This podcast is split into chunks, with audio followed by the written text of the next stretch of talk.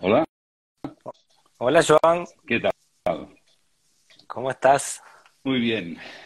En Brasil, Bueno. en este momento. En Brasil. Sí. Recién estaba empezando a saludar a quienes estaban sumándose a nuestra charla y me preguntaba si estabas en España o dónde, tan viajero que sos. sí.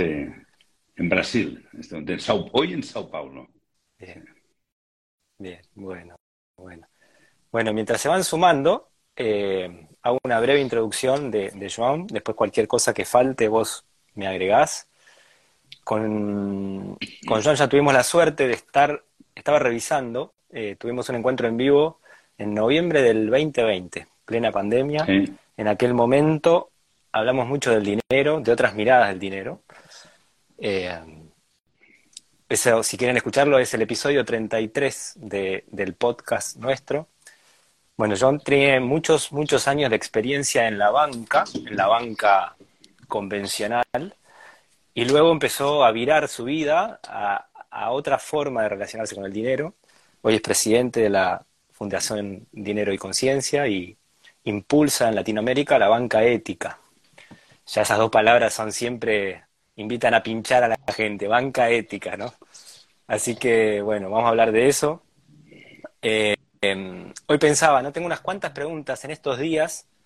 Invité a que las personas hagan preguntas. Tengo algunas que nos han hecho para que yo te comparta después. Pero lo primero que se me venía era, ¿cuál es tu mirada, Joan? Eh, ¿Cuál fue el impacto de la pandemia? ¿Aprendimos algo de la pandemia? ¿No aprendimos nada? Recordando que habíamos hablado en plena pandemia, digo, hoy, eh, el otro día me llegó esa noticia por ahí, como que la OMS ya daba por cerrada la- el, el periodo de pandemia. Y, y la primera pregunta es esa, ¿no? ¿Vos crees que aprendimos algo como humanidad? ¿Tuvo la intensidad que, que mereció tener? Cu- ¿Cuál es tu mirada al respecto? Mira, igual me dirás que soy un poco duro y exagerado, pero creo que no ha habido suficiente dolor para que aprendamos. O sea, la humanidad, yo siempre digo, es una frase que no es mía, ¿eh? la aprendí hace muchísimos años de alguien, lamento no recordar de quién, pero decía, hay dos caminos para aprender, uno es el amor y otro el dolor. Y nos empeñamos a aprender a través del dolor, ¿no? Y no ha sido suficiente. Yo me acuerdo cuando ya hubo la gran crisis financiera mundial del 2008, y esta es más reciente, han habido otras, ¿no? Y en aquel momento la gente descubrió la banca ética, se entusiasmaron y yo que a pesar de mi edad a veces sigo teniendo un punto de ingenuo, pensé, ahora sí, o sea, la gente ha despertado, hacían cola en la calle una hora para abrir cuenta en el banco, en la banca ética, digo, ahora esto ya no hay quien lo pare tal. Pasó la crisis, paró todo, la gente se olvidó, siguieron con los bancos de toda la vida, a los que critican, por supuesto, uy, los bancos, los banqueros, pero como que hay el síndrome de Estocolmo, que les han secuestrado están enamorados del secuestrador, pues siguen igual. Entonces pensé, me quedé defraudado porque vi que, es- o sea, no se puede generalizar, porque hay gente que sí, pero una minoría, en comparación de lo que haría falta, ¿no? Y ya con el COVID pensé, no, no hay suficiente dolor, porque piensa que el COVID ha provocado mm, una manifestación de lo que llamamos lo- los, las tres manifestaciones del mal, o las tres más importantes, que son la mentira, el poder y el miedo. Y el COVID lo que ha dejado es muchísimo más miedo. Y el ser humano frente al miedo se convierte en una caricatura de lo que podría ser, o una marioneta, me gusta decir a mí. Entonces es muy fácilmente manipulable. Entonces, pues bueno, yo me acuerdo, por ejemplo, en España, el presidente del gobierno tuvo la desfachatez el día que salía para hablar del COVID y de las vacunas, al lado los tres capitanes generales de los tres ejércitos, tierra, aire, agua, como diciendo, aquí está el ejército, que no esté de acuerdo, ¿ya? y aparte de las mentiras que hoy, que hoy no toca hablar del COVID, ¿no? Pero ha dejado miedo. Y el miedo hace que las personas no actúen. Están como esperando, bueno, a ver si alguien hace algo, ¿no? Y, y todo el mundo cree que hay que cambiar cosas, que hay que hacer algo. Pero me, me acuerdo de un gran libro que se llama La historia interminable, de Mijael Ende, ¿no? que un niño roba un libro de una librería. Bueno, él cree que lo, lo, lo roba, en realidad se lo han dejado allí. Y es una historia de un mundo, el reino de fantasía que está desapareciendo y solo una persona lo puede salvar. Y el niño a medida que va leyendo dice, hostia, qué raro, porque parece que esté hablando de mí, pero yo no, porque soy el lector, ¿no? Y al final se da cuenta que sí que es él. Y esto estoy resumiendo muchísimo, pero un poco la actitud de nosotros somos espectadores de la vida y alguien cambiará. Y como que no estamos dispuestos al esfuerzo y al sacrificio, pues esto no cambia. Entonces, hemos aprendido algo. Mm, algunas personas, pero me temo que no lo suficiente. Y lo que está pasando es esto. El mundo lo están controlando cada vez menos poderes, que además combinan entre sí. Pues hay gente que no lo sabe, pero a altos niveles, son poderes financieros mundiales, las petroleras, las eléctricas, las farmacéuticas, a altos niveles entre ellos colaboran, están unidos. En cambio, las personas que tenemos ideales y que tenemos, soñamos con un mundo mejor, incapaces de comprometernos. Este es el problema. El miedo hace que la gente no se comprometa. Entonces, creo que no hemos aprendido suficiente. Entonces, o aprendemos, pero aprendemos y nos comprometemos, o vendrá más dolor. Esto es lo que me temo. Coincido, sí. Sí. Recién hablabas y decías la palabra marioneta y enseguida se me vino, eh, aquella vez que hablamos, habías comentado sobre el libro que escribiste de Economía aplicada para jóvenes y en ese momento estaba por salir la trilogía de tus nuevos Han libros. Dos. Sí, seres, seres, humanos y... Humanos marionetas, estoy ahora con el tercero, voy un poco lento porque para escribir tienes que estar muy tranquilo ¿no? y yo siempre estoy liado. Pero sí, precisamente es todo un camino de autoconocimiento, porque si no hay un trabajo interior espiritual de autoconocimiento y transformación personal, nos van a seguir manipulando con el miedo. Ahora han sido las vacunas, otro día es otra cosa. Los mercados, la... siempre hay algo que verás tú y no lo podrás controlar. Y si algo tengo claro en mi edad es que no hay nada que el ser humano no pueda superar. Es el ser humano auténtico, plenamente humano. El ser humano con miedo, pues no puede conseguir nada, ¿no? Entonces yo creo que es un momento importante para despertar la conciencia, volver a encender el entusiasmo. El entusiasmo nunca viene de fuera. A mí hay gente que me pregunta, tú con la edad que tienes, ¿cómo es que cada día tienes más entusiasmo? Bueno, entusiasmo viene del griego, enteosiasmus, tener a Dios dentro, o descubrir que en cada uno de nosotros hay una chispa divina, pero descubrirlo como experiencia. ¿no? Y esto requiere momentos de silencio, de meditación y tal. Y cuando descubres esto, sabes que esta esencia interior, lo que llamamos yo o yo superior, es eterno, que trasciende la muerte. Por lo tanto, pierdes el miedo a la muerte. Y cuando pierdes el miedo a la muerte, pierdes el miedo a la vida, pierdes el miedo a todo. No te puede manipular. Habrá épocas con problemas, dificultades. Bueno, ya las superaré, pero cuando ya no tienes este miedo, porque lo que hay es, en el fondo, el miedo es miedo a morir, ¿no? Que también es curioso porque en toda la historia de la humanidad ha muerto todo el mundo. Por tanto, una cosa que es cierta, si quieres, mira, media humanidad morirá, la otra será eterna, me tocará o no me tocará, te toca. Vais a morir todos, vamos a morir todos, por lo tanto, ya debería estar superado este miedo. Pero también forma parte de la manipulación, de tener toda la vida volcada hacia el exterior.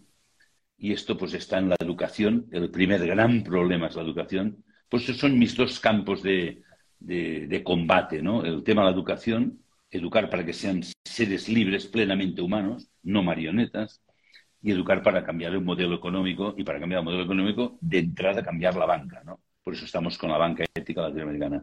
Hay que cambiar muchas cosas, pero estos son como dos pilares, y este miedo ya lo infunden a los niños. Yo me pregunto, estos año y medio de COVID o dos años, niños pequeños, claro, ellos observan, ¿no? Ven a los adultos con el rostro tapado, con miedo, Imagínate, el adulto que te tiene que dar seguridad lo ves con miedo. ¿Cómo les habrá afectado? Mm. Ya veremos qué, consecuencias tendrá ¿no? Pero frente a esto, ya digo, eh, yo siempre digo, hay que crear lo contrario, ¿no? Eh, hay epidemias negativas, como la que hemos visto, y hay epidemias positivas. Vamos a difundir conciencia. Ahora esto que estamos haciendo, estamos difundiendo conciencia. Yo también intento transmitir entusiasmo, porque soy una y digo, a pesar de los problemas, pero también hay que crear uh, como una, no sé si la palabra epidemia es la correcta, pero como una oleada, un tsunami de compromiso, de coraje, ¿no? Vamos a comprometernos con, con la humanidad, con lo que haga falta, hasta donde pueda llegar. Y si esperamos que alguien nos lo haga, pues ya, ya nos hemos equivocado. yo soy el protagonista de la vida, el mundo depende de mí, hasta donde yo pueda, y lo que yo tenga que hacer nunca lo basaré en lo que hagan los demás. Hay gente que dice, ah, si tú te comprometes y los demás no, es su problema. Un ser libre nunca toma una decisión en base a lo que hacen los demás. Entonces ya digo, perdón que me he extendido, me has dicho, si habíamos aprendido, no. No, porque lo que hay que aprender es a conocerse a sí mismo, y esto ya se enseñaba en los templos de Apolo, Apolo en Grecia, en Delfos, o sea, el conócete a ti mismo hoy es más urgente y vigente que nunca. Coincido, sí. Es una con una, una relación muy particular a la, a la, a la, muerte, ¿no? O sea, como que hay una negación ya desde la infancia, no, se habla del tema. Eh, y, y, yo creo que eso nos va haciendo crecer con miedo a algo desconocido, algo de lo cual mejor ni hablar, ¿no? Y, y es como vos decís, llega el momento que nos va a llegar a todos el momento y, y bueno, sería muy distinto si, si tuviésemos hasta una educación sobre eso, que es lo que siempre ha sucedido en la antigüedad, ¿no? Estaba incluso, fíjate, en, uno de los textos más maravillosos de la humanidad, de Homero, la, Odisea, ¿no? Pero claro, en aquella época cuando escribían era en forma de imágenes. La sabiduría no era intelectual, era en imágenes. Pero ¿qué es la Odisea? Ulises sale ¿no? con una serie de, de soldados, de marinos, en principio varía la guerra de Troya, ¿no? y, pero claro, él sabe que cuando carga la guerra tiene que volver a su patria, Itaca, en donde le están esperando su mujer Penélope y el hijo Telémaco, ¿no? Pero durante el camino se encuentra dificultades, problemas, incluso se encuentra en, en una isla, ¿no? Con las, las, ninfas, la famosa ninfa Calipso, que le seduce con sus cantos y que al final se da cuenta que no, que no se puede quedar allí, que él tiene que volver a su patria, que es donde está Penélope esperando de Telémaco. Y entonces hace atar al mástil del barco para que los cantos de la sirena no les seduzcan. Bueno, todo esto es en, en lenguaje simbólico, el ser humano está de viaje aquí en la Tierra, pero los cantos de sirena del mundo material, sensorial, no te pueden seducir porque tu patria, tu origen es en otro lugar. Tienes que volver a tu tierra, ¿no? a ver la experiencia del viaje que has aprendido y luego pues ya prepararemos otro viaje, ¿no? Al menos yo creo que es así. Sí, así es. ¿Sabes que cuando buscábamos el, el título para nuestro encuentro, eh, esto de qué significa ser plenamente humano, que ahora me gustaría que desarrolles un poquito esa idea, sí. pero lo que primero surge en, este, en esta etapa, que, que, tenemos la gran novedad de la inteligencia artificial, ¿no? Entonces, antes un poco de, de, de, que desarrolles el concepto de qué es para vos un ser humano, alguien plenamente humano, ¿no? ¿Qué, ¿Cuál es tu mirada sobre la inteligencia artificial? Sí, es que esta palabra están relacionados los dos temas. Yo estoy hablando mucho de dignidad humana y de ser plenamente humano, precisamente en contraposición a esta inteligencia artificial y a todo este movimiento del transhumanismo y del posthumanismo que quiere sustituir al ser humano. ¿no? Entonces yo no quiero sustituir al ser humano, yo quiero ver al ser humano plenamente humano. Y esto para mí tiene que ver con lo que todas las cosmovisiones de los pueblos originarios, tanto de América del Norte como del Sur, me imagino que en Oriente, en África también, que no lo conozco tanto, o los textos sagrados desde la Torá, la Biblia y otros, cuando hablan de que el ser humano ha sido creado por Dios a su imagen y semejanza. Hay un libro muy interesante que para mí marca el inicio del Renacimiento, siglo XV, el año 1400, exacto, no sé, 1420, 1430. Giovanni Pico de la Mirándola escribe un libro maravilloso que se llama Ensayo o Tratado sobre la Dignidad del Hombre. Lenguaje de la época, muchas imágenes, pero viene a hablar de esto. O sea, el ser humano ha sido creado en, toda la tierra, con todo lo que hay, todos los seres, mundo mineral, vegetal, animal. El ser humano ha sido creado uh, para ser libre. Sea, imagen y semejanza de Dios significa el ser humano va a ser un ser libre que va a tomar decisiones que se puede equivocar. El error forma parte del camino hacia la libertad. El ser humano es un ser de amor, también está en, en todos los textos, con unas palabras o con otras. En los evangelios hay un texto, una parte provocadora que dice, ama a tu enemigo. A mí esta frase provocadora me encanta, porque si amas a tu enemigo, amas a todo el mundo. Pero amar significa conocer, no es un tema sentimental. Cuando conoces a alguien, le puedes amar porque entras en comunión con él, ¿no? Y en tercer lugar, el plenamente humano o ser imagen y semejanza de Dios, seres creadores. Libertad, amor, capacidad de crear es lo que el ser humano puede conseguir. Tenemos estas tres capacidades en potencia. Uno nace ya libre y nace amoroso, porque por, definición sería contradictorio. O sea, la libertad es algo a lo que puedo llegar, el amor es algo que tengo que conquistar y ser creador frente a un mundo que me pide que sea espectador o que me adapte o que quiera que hagan las cosas los robots. Me molesta que las máquinas hagan lo que puedo hacer yo. Me molesta cuando entro en el coche, el coche pita porque no me he puesto el cinturón. O sea, yo quiero decidir lo que hago. Entonces hay gente que está seducida por la, por la tecnología. Fíjate lo que hace la máquina. Pero ¿y qué? Lo quiero hacer yo. Entonces, estamos dando categoría humana, estamos humanizando a las máquinas y robotizando a los seres humanos. Me parece tan absurdo y me parece eh, incomprensible que haya gente seducida. Entonces, bueno, podríamos profundizar muy esotéricamente qué hay detrás de todo esto, porque hay fuerzas poderosas, hay mucha inteligencia. Fíjate que en la antigüedad a la sabiduría universal se le llamaba Sofía, y la aspiración es de que el ser humano un día conectara con esta Sofía. En griego, ser humano es antropos, sabiduría es Sofía, un día el antropos conectara con Sofía, se convirtiera en antropos, Sofía, y una sabiduría que ha impregnado al ser humano. Desde este movimiento que estamos hablando de transhumanismo, el primer robot de inteligencia artificial le han llamado Sofía. No es casual. No es casual. Saben muy bien lo que están haciendo. Utilizan contraimágenes arquetípicas que están dentro del ser humano. O sea, lo que pasa es que cuando nace, pasa el río Leteo, que decían los, los griegos, ¿no? El río Leteo viene de Leteia, significa olvido, y olvidamos de dónde venimos y cuál era nuestro propósito y forma parte del conocerse a sí mismo redescubrir este propósito, ¿verdad? Pero este olvido nos hace olvidar todo, pues esto, quiénes somos, de dónde venimos, y pasa a pasar el río del del nacimiento. Entonces, como que todo esto lo hemos olvidado, eh, los impulsos que llamamos arquetípicos no los tenemos claros, pero están en el subconsciente. Y cuando surge una imagen parecida, esto también lo hicieron los nazis, pensar que detrás del nazismo había un movimiento esotérico muy poderoso, grandes conocimientos esotéricos, y con lo que decía Hitler y Himmler y Goebbels y todos estos, utilizaban arquetipos que estaban en el, digamos, en el subconsciente espiritual de la gente. Por eso les pudieron seducir. Y hoy están haciendo lo mismo y quieren entregar, bueno, el famoso escritor Yuval Noah Harari, Homo Deus, pero los quiere hacer ver Homo Deus, claro que queremos llegar a ser a imagen y semejante de Dios, pero no porque nos hagamos máquinas, sino porque nos tenemos que luchar por nuestra libertad, por salir del egoísmo, del yo, yo, yo, y evolucionar hacia nosotros, sin dejar de ser yo, que este es el verdadero amor, sin negarme a mí, me uno con el otro, y por supuesto no adaptarnos al mundo, que es lo que nos piden desde pequeños en el colegio, la educación. Tienes que prepararte para adaptarte a la sociedad. Yo que doy cientos de charlas a los jóvenes, digo, no os adaptéis. Una sociedad que está enferma, acabaréis enfermos. Cread cosas nuevas. Aunque os equivoquéis, da igual, ya rectificaremos, ¿no? Entonces, para mí, dignidad humana o ser plenamente humano es luchar para ser un ser libre.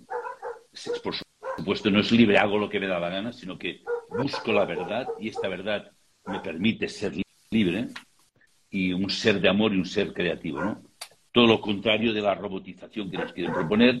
También nos venden la inmortalidad, como que tendremos tu código genético y todo tu cerebro lo conectaremos a un computador, pues eh, si un día tienes un accidente, te mueres, te reimprimiremos en 3D, pasaremos toda la información, pues que yo soy inmortal. No me tienes que conectar a una máquina, mi yo ya es inmortal.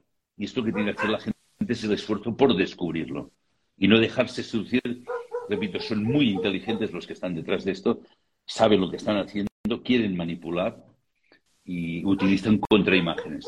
Entonces, para mí, dignidad humana es, tiene que estar en la educación, tiene que estar en la vida social, en la economía, este respeto a la individualidad del otro y a la aceptación del error del otro. Hoy no aceptamos errores.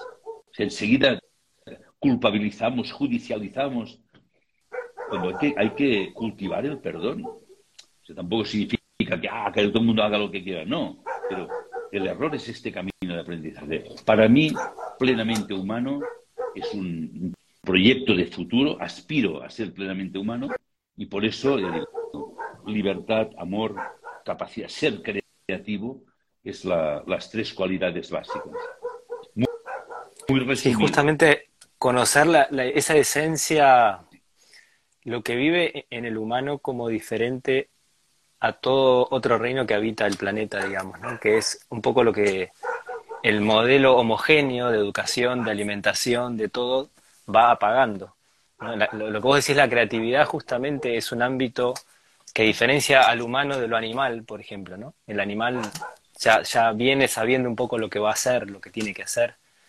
En cambio, en, el humano vive ese poder creador, digamos, ¿no? que es el que se está apagando. Fíjate que una de las cosas, cuando antes hablaba de la mentira que impera en el mundo, una de las grandes mentiras es eh, todo el tema de la teoría de la evolución, tal como se está presentando. Que hoy, cuando se presenta, ya no es una teoría, es un dogma. La teoría de Darwin, no, no es una teoría, es un dogma. Y si alguien, eh, había veces hay gente que decía, pero parece que tú estés cuestionando a Darwin, ¿no? Digo, no, lo niego. Uy, no, pero esto no se puede negar. Porque... O sea, la misma reacción que cuando Darwin sacó la teoría de la evolución se lanzaron contra él, si hoy dices no estoy de acuerdo con la teoría de la evolución tal como la están presentando, pues ya se te echan encima cuando probablemente los que se echan encima no han leído nada, ni han, no leer, no han meditado nada, ¿no? Mm.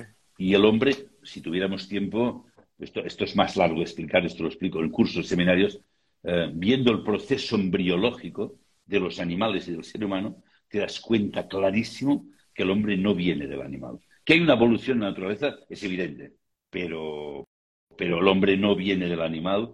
Como decías tú, el animal le guía al instinto. Bueno, le llamamos instinto, podemos decir, otros llaman alma grupal, la parte espiritual del animal no está encarnada en la tierra. Está precisamente en el mundo espiritual, que es donde está la verdad, y desde allí guía grupalmente. Los animales son grupales. Entonces, tú, por ejemplo, cuando ves una manada de búfalos en estampida, nunca chocan. O los pájaros volando nunca chocan, porque es una única voluntad que les mueve. Llamamos instinto. En el ser humano, esto se ha individualizado y ha entrado la conciencia, ha dejado el lugar de origen, ¿no? como Ulises, y ha entrado la conciencia aquí en el mundo material. Y desde aquí tenemos que descubrir que toda esta separación que hacemos entre materia y espíritu, ¿eh? o entre ciencia y religión, es absurda. Todo es espíritu. Todo lo que vemos es una manifestación de lo espiritual y el ser humano tiene que redescubrirlo para poder ser libre y ser creador. En todas las áreas, en pedagogía, en medicina, en economía, porque si no, todo es una lucha para adaptarse y para sobrevivir, que forma parte de esta teoría de la evolución. La lucha por la supervivencia. Si esto fuera cierto, dime por qué el ser humano escribe poesía. ¿Qué tiene que ver la poesía? Y es lo más sublime del ser humano, la poesía, la música, la literatura. Hacemos esto porque somos humanos. Es precisamente un acto plenamente humano, el arte. o sea, la creatividad, ¿no? Desde cualquier arte, ¿no? Es un acto libre. Incluso yo digo, estoy escribiendo un libro. Bueno, es una creatividad. ¿Lo hago por algún motivo? ¿Porque voy a ganar dinero? No, siempre yo pierdo dinero con los libros. Yo soy mi mejor cliente. Los compro y los regalo, imagínate. ¿Por qué lo haces? Porque, sí, pues porque alguien me ha dicho, oye, porque esto que tienes, ¿por qué no lo compartes? Es un acto de amor. No sé si es bueno o malo, pero es lo que yo tengo, lo voy a compartir. Y lo bueno de esto es que el amor, cuanto das, tú no lo pierdes, lo sigues teniendo igual. Tanto, y es un, acto creativo. Entonces, si el ser humano solo fuera un animal que lucha para adaptarse, no haríamos poesía al final de la cadena evolutiva. Entonces, estas cosas, esto no se habla en los colegios, en las universidades. Se sigue el rollo y tal. Por lo tanto, yo creo que tenemos que hacer este esfuerzo de llevarlo a la educación, pero también, y ahí es más difícil o igual de difícil, a la economía. Porque la economía con miedo es una economía de supervivencia. ¿Qué comeré? ¿Qué comeré? Me decía un gran poeta español, Federico García Lorca, que no me des un pan, dame medio pan y un libro. O sea, claro, no solo es cómo voy a mantener el cuerpo. Bueno, el cuerpo muy bien, pero ¿y a mí mismo cómo me mantengo? como yo, humano, ¿no? siempre, los padres igual. Hay mis hijos que estudien en un buen colegio, una buena carrera, para que ganen la vida, pero entienden, ganar la vida, ganar dinero. No, no ganarán la vida, ganarán dinero, perderán la vida a lo mejor, ¿no? Entonces es tan importante que podamos hablar de esto, que la gente, le digo, despierte, provoque cambios con coraje. Tal cual. Una de las personas preguntaba, eh, justo ahora que trajiste esto de cómo podemos trabajar en el día a día por ese, ese ser humano pleno o, esa, esa cualidad que, que, se está apagando y que vive en nosotros, ¿no? El día a día que es tan intenso, que la gente corre detrás del dinero, que no hay tiempo, que cada vez la presión es más grande y entonces el, el espacio para, para sentarse a pensar y hacerse preguntas y leer y cultivar esa parte es, eh, es lo que más cuesta, digamos, ¿no? Cuesta, y esto lo he oído muchas veces, pero es un tema de prioridades y de elección. a veces hay que suprimir horas de sueño, horas de televisión de Netflix, horas de, redes sociales o de otras cosas. Entonces, em, requiere tiempo. uno tiene que dedicar un tiempo diario, un tiempo de quietud, de silencio, eh, un tiempo de meditación, de lecturas de personas, lecturas meditativas, no tanto informativas, meditativas de, bueno, experiencias de otros que te ayudan tú también a, a tener ese mundo interior. Y bueno, al menos durante toda mi vida, ya llevo ya casi 50 años en ese camino interior, he dedicado mucho tiempo a esto. Y claro que es difícil. Claro, o sea, nada en el entorno te lo favorece. Para favorecer a ver un mundial de fútbol, ahí no habrá ningún problema. Claro, es un mundial de fútbol, por decir algo, ¿no? Y hombre, es que es un mundial de fútbol y tal, o otra cosa. Pero cuando hablas de un camino así, es una decisión libre del Dios que va a ir contracorriente. Nada lo va a favorecer. Nada. Precisamente por eso es tan importante, porque como no favorece, este esfuerzo es el que te hace crecer a ti como ser humano. Y tiene que ser una decisión libre y esto es que no puedo, no tengo tiempo. Bueno, a mí esto no me lo cuentes. O sea, si a alguien le sirve la excusa, pues que le sirva. Pero uno decide que dedica el tiempo. Y ha habido años, de muchos años de mi vida, que me levantaba a las 5 y de 5 a 7 era sagrado. Meditación y estudio. Entonces, bueno, duermes menos ya, pero a veces esto te regenera más que dormir muchas horas. Te llena, lo que decía antes, hay gente con ¿de dónde sacas el entusiasmo? De vivir con plenitud de vida, con propósito de vida, y esto no significa que yo sea una persona feliz, que no tengo problemas. Todos tenemos problemas. Pero vivir con sentido y con plenitud te da este fuego del entusiasmo del teos, Dios dentro, y, es una maravilla. ¿no? Y luego esto también llega muchísima ayuda. Hay mucha ayuda espiritual, pero nunca a priori, siempre posteriori, precisamente para respetar la libertad. Hay gente que pide ayuda al mundo espiritual pensando que el mundo espiritual le resolverá el problema. Hombre, espero que no, porque yo me enfadaría con el mundo espiritual. No, nos toca a nosotros resolver. La ayuda viene, pero cuando tú te esfuerzas, te viene. Lo que pasa es que a veces las ayudas no las reconocemos porque no es lo que estábamos esperando. Ayuda es aquello que necesitas, no lo que te gusta. Eh, Joan, ¿cuál es la situación actual de la banca ética? Y para quien te está escuchando por primera vez, si quieres hacer una breve descripción de qué es banca ética. sí, sí, este es ah, la situación acá en Latinoamérica más que nada. sí, eh, la situación, precisamente el COVID fue uno de los motivos que uh, ralentizó mucho el proceso y, las consecuencias del COVID, del miedo también, las situaciones políticas, pero ya sabíamos que no iba a ser fácil. Bueno, banca ética es, un banco es una entidad intermediaria entre personas que tienen dinero y que de momento no lo necesitan y tampoco saben qué hacer con él y personas que tienen ideas y proyectos y no tienen dinero. Nosotros así en plan de broma decimos dinero sin ideas e ideas sin dinero.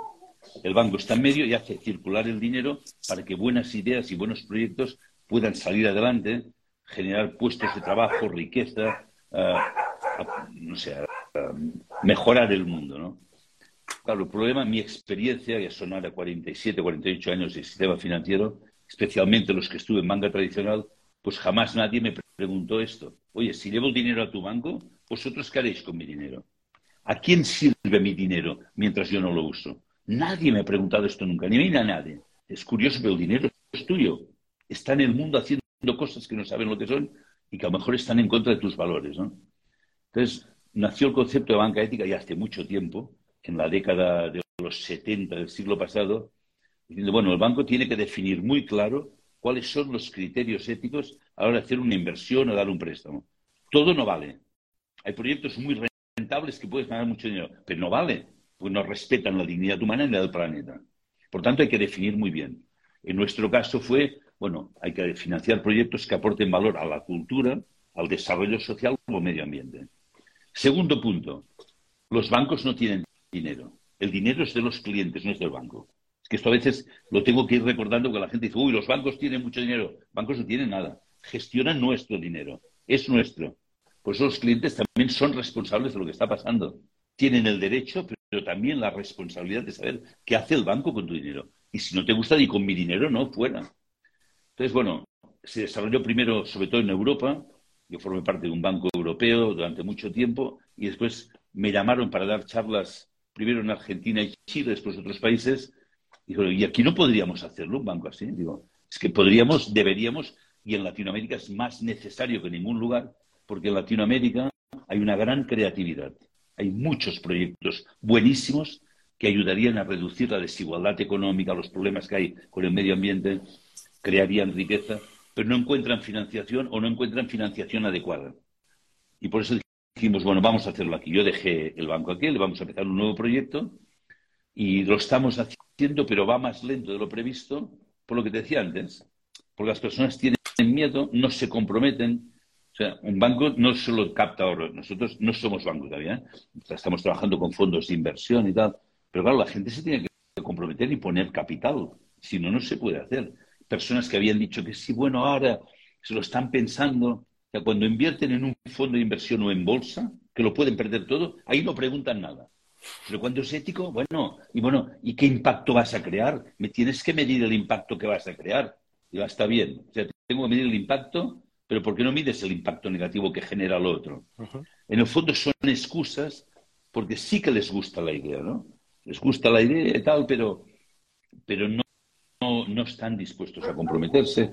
O no sé si te lo decía la otra vez, creo que sí. A veces yo hago una, una broma, pero no es broma, es real. Doy conferencias y hay gente que se emociona y me dice, ¡ay, Joan, oh, me has llegado al corazón! Digo, pues me equivoqué. Fallé por poco, porque yo iba al lado, iba a la cartera. En tu corazón no creo un banco. Ah, sí, todo muy maravilloso, pero mañana sigo haciendo lo mismo. Entonces, ¿cómo va? Bien, pero menos rápido de lo que yo esperaba. O sea, pero no para mí. es que tú tienes mucha prisa. Yo no. Pero como que veo el mundo, veo los proyectos que hay, Dios mío, solo que la gente se comprometiera. Ahora estamos, digo, estamos en fase de sacar unos nuevos fondos de inversión que permitirán captar más capital.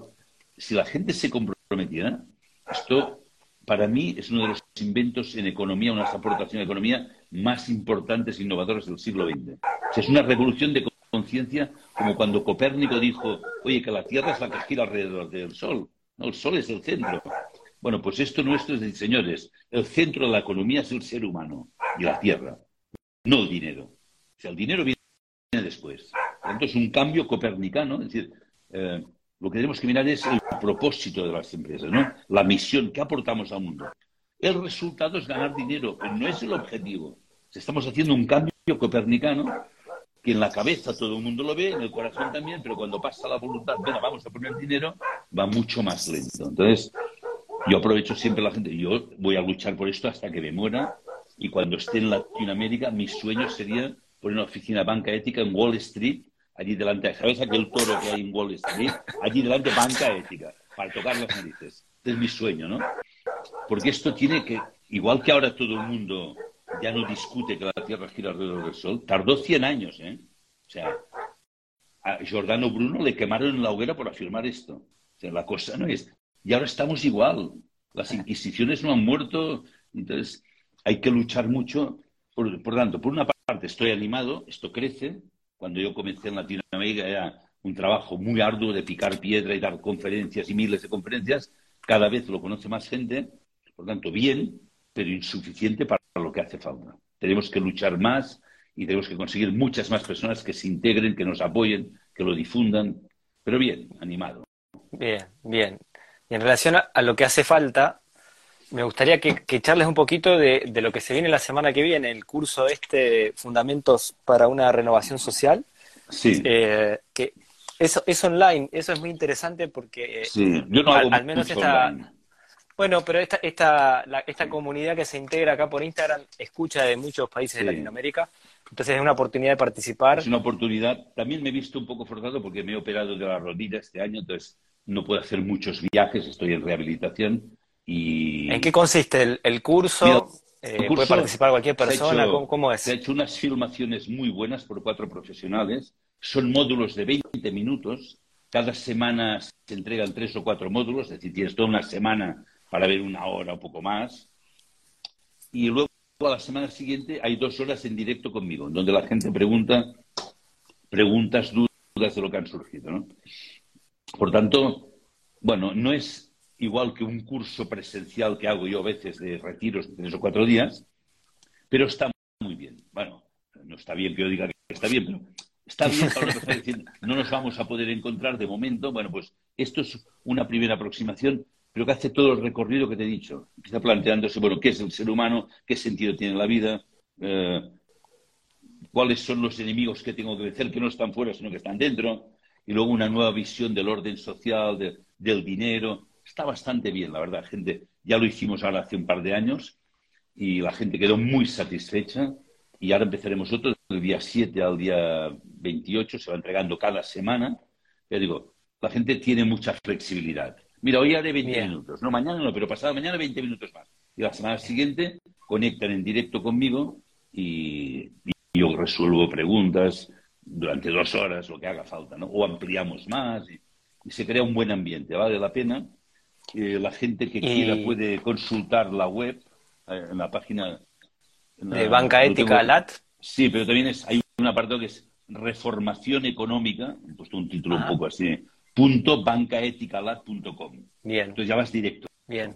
¿vale? Bancaeticalat.com también, pero este ya vas directo. Reformación Económica punto bancaeticalat.com y allí se puede inscribir. Tal. hay un precio simbólico que es para ayudar a mantener la fundación son 50 dólares por un curso que dura no sé cuántas horas y tal. Es, lo que queremos es que mucha gente lo pueda hacer porque es como un primer paso para que luego yo pueda hacer presencialmente ya cosas un poco más elevadas a partir de aquí, ¿no? Ya profundizando más en temas más profundos. Y bueno, estoy, estoy animado, creo que no es lo que a mí me gusta, a mí me gusta el encuentro presencial, pero si no se puede, hay que hacer algo mientras tanto, ¿no? Hay que seguir haciendo. Exacto, exacto, sí. Ojalá se sumen muchas, muchas personas. Espero que sí. Yo soñaba en llegar a mil. Ya se me dice, es exagerado. Bueno, mil o, diez mil, ¿por qué no? sí, sí, sí.